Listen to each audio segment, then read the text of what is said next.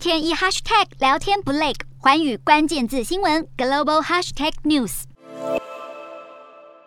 日前，北韩发生国家级事件，要求民众必须待在室内，不得外出。突如其来的锁国让外界感到担忧。不到两天，北韩证实境内通报首例 COVID-19 确诊案例，官媒也对外发布超过一点八万人确诊。显然，北韩的锁国策略是为了因应疫情扩散。不过，已经深陷疫情肆虐的北韩，就在首次通报确诊案例的同时，疑似进行今年第十六次飞弹试射。北韩的用意实在让人。摸不着头绪。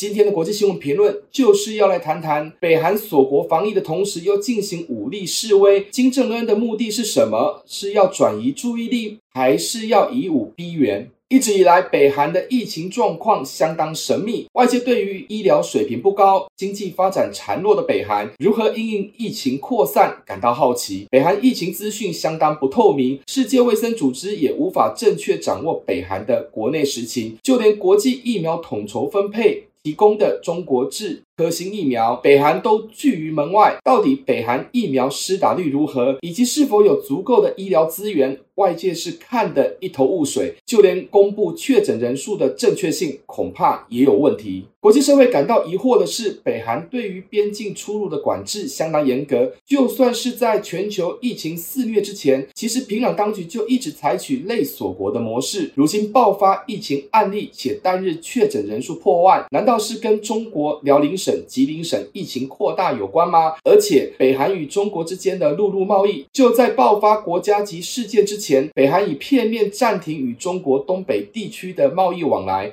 显然，这可能是北韩疫情失控的主要破口。此外，北韩疫情扩散速度恐怕会加快，而且确诊人数会再创新高，将进一步导致医疗体系崩溃。主要原因在于北韩拒绝引进效力不高的中国制科兴疫苗，社会疫苗施打覆盖不高。高的状况下，不但无法阻断病毒的传播，确诊案例可能会有相当比例的重症化现象。换言之，北韩如何因应疫情扩散后的后续医疗问题，没有足够的资源来解决确诊安置与医治，将可能会爆发。人道危机。问题是，平壤当局并没有因为疫情扩散而改变对外的武力示威行径。就在通报确诊首例的同时，南韩军方发布北韩又进行导弹试射，这是北韩今年的第十六次武力示威。半年内飞弹试射的频率之高，引起国际社会担忧。北韩有意趁国际情势混乱之际，提高军事恫吓来制造区域冲突。有论者更认为，北韩将会重启暂停五年的核核武试验，甚至有冒进的可能。美日韩等国对此都感到忧心。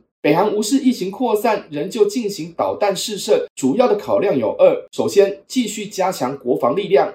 以北韩多次在夜间举办阅兵活动来看，提高军事准备依旧是金正恩重要的国家政策之一。其次，转移内部对疫情扩散的注意力，一来对内严格执行疫情的防控措施，二来维持穷兵黩武来确保政权稳定。对北韩来说，人民生活从来不被重视，必须极尽维稳政治情势，锁国防疫是必要的工具。值得留意的是，当前正值南韩政权交替之际，新任总统尹锡悦对外宣誓，将会提高南韩的国防实力，以及与美国联手增加萨德飞弹防御系统，矛头便是指向北韩。这看在金正恩眼里，无疑是一大威胁，试射导弹有向南韩施压的意味。此外，美韩深化军事合作，也会对中国产生震慑效果。金正恩极有可能求助于老大哥习近平。中国将如何针对疫情与安全向北韩伸出援手，相当关键。不过，中国也正面临着内外情势的挑战，国内疫情肆虐，越演越烈，外部又有西方国家的围堵压力，同时，中国政治情势正处在风险极高的阶段。北韩疫情扩散及蠢蠢欲动的军事行动，这对中国来说是在添乱。不仅如此，美国总统拜登将在五月下旬出访韩日两国。倘若中国与北韩暗通款曲，恐怕也会刺激美国强化在印太地区的战略布局。北韩想要趁势抗衡，中国可能会有所保留。